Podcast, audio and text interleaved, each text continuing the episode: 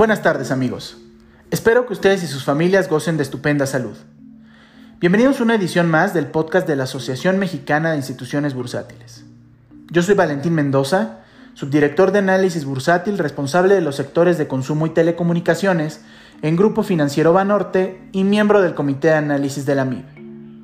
El día de hoy voy a platicarles acerca del sector automotriz a nivel global.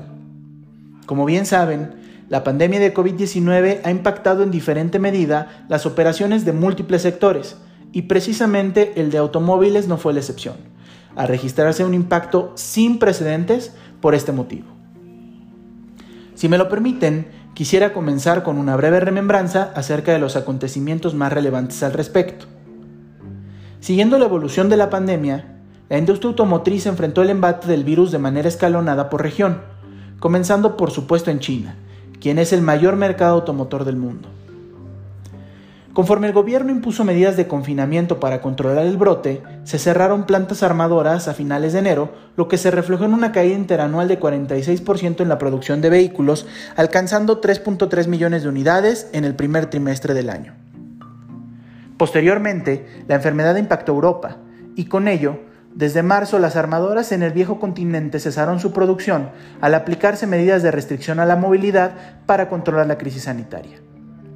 De esta manera, la producción de vehículos en la segunda región de mayor relevancia para el sector global en términos de producción se desplomó 61% al ensamblarse únicamente 2.2 millones de unidades durante el segundo trimestre. Por último, desde la tercera semana de marzo, las tres grandes de Detroit, Ford, General Motors y Fiat Chrysler suspendieron las actividades en sus plantas del continente americano para prevenir los contagios. Con ello, la producción en Norteamérica cayó 68% y en Sudamérica lo hizo 82%, fabricándose únicamente 1.4 millones y 200 mil unidades respectivamente, también en el segundo trimestre. No obstante lo anterior, la reapertura gradual de las economías, que como saben también se dio escalonadamente y en el mismo orden, ha motivado una importante recuperación en el sector. De hecho, la misma ha resultado más rápida de lo originalmente estimado, e incluso IHS Automotive ha venido revisando al alza sus proyecciones debido a una recuperación más acelerada en China, bajos niveles de inventarios en los tres grandes de Detroit, pero principalmente en General Motors, y el lanzamiento de nuevos modelos.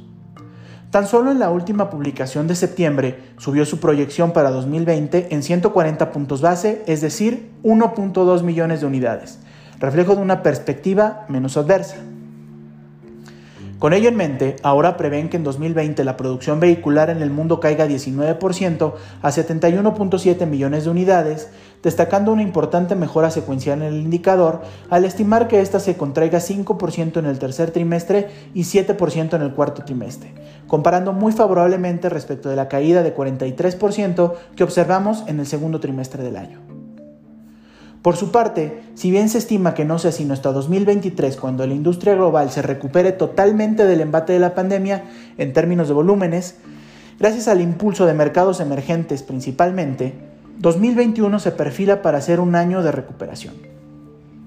En ese sentido, se proyecta que la producción se ubique en 81.2 millones de vehículos, equivalente a un crecimiento interanual de 13%, al tiempo que se anticipan crecimientos de 6% y 4% en 2022 y 2023 respectivamente. Para más información sobre este y otros temas de interés en torno a la economía y los mercados, los invitamos a que consulten nuestros análisis en la página de Banorte en la sección de análisis y estrategia de la Casa de Bolsa. Esto sería todo de mi parte. Muchas gracias por su atención. Reciban un cordial saludo.